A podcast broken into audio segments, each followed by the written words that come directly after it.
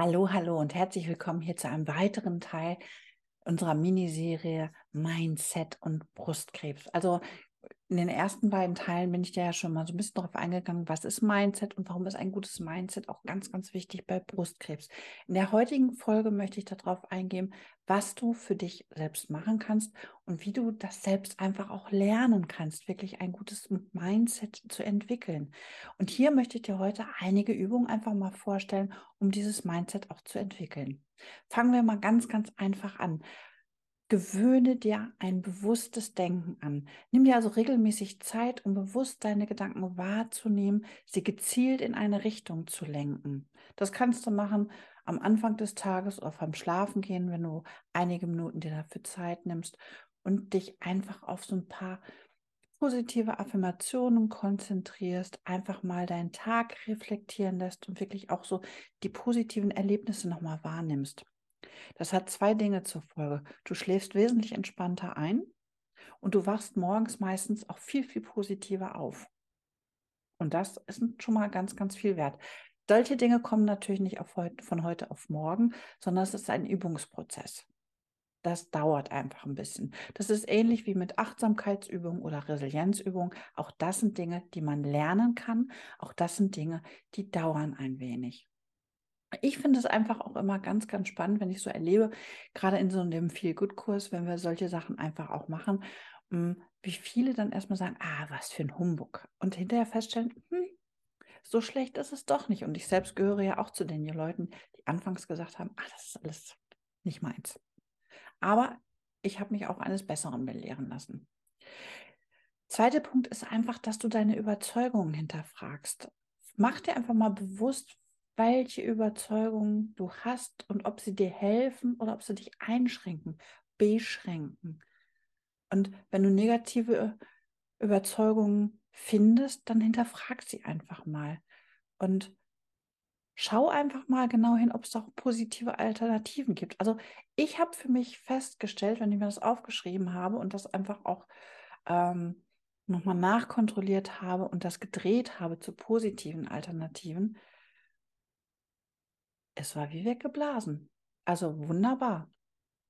Stärke dein Selbstbewusstsein. Schaue regelmäßig, was habe ich für Stärken, was habe ich für Erfolge gehabt und notiere sie dir auch. Schreib sie dir auf in so ein Journaling-Buch, in ein kleines Tagebuch. Das kann so ein einfaches Büchlein sein, wie ich es hier habe, wo du einfach was auftragen kannst jeden Tag. Drei, vier Sätze und das reicht. Ne? Also schreib einfach auch die positiven Dinge auf, die du geschafft hast. Wenn du jetzt zum Beispiel noch in der Chemo bist, in der Bestrahlung und du schaffst es mal gerade 300 Meter zum Altglascontainer zu gehen, ja, dann positiv, feier dich, super, klasse, weil das musst du erstmal schaffen. Und wenn du geschafft hast, deinen Haushalt zu machen, ja, Schaka, herzlichen Glückwunsch. Also wirklich auch die kleinen Dinge, die man normalerweise immer als selbstverständlich voraussetzt. Es ist nicht alles selbstverständlich. Und du bestimmst einfach auch, was du alles schaffen kannst. Und ich muss dir ganz ehrlich sagen, du kannst ganz, ganz viel schaffen. Man ist erstaunt, was alles geht. Mein nächster Tipp für dich ist einfach, visualisiere deine Ziele und deine Visionen. Also nimm dir wirklich Zeit für deine Ziele. Mach eine Bucketlist. Das muss nicht innerhalb von sechs Wochen abgearbeitet haben. Setze deine Ziele wirklich klein, dass du sie auch schaffen kannst.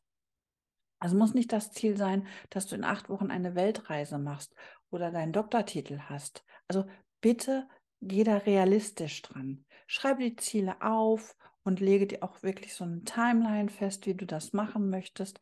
Und du wirst auch überrascht sein, dass das wirklich geht, dass man das auch erreichen kann. Ich bin das beste Beispiel dafür.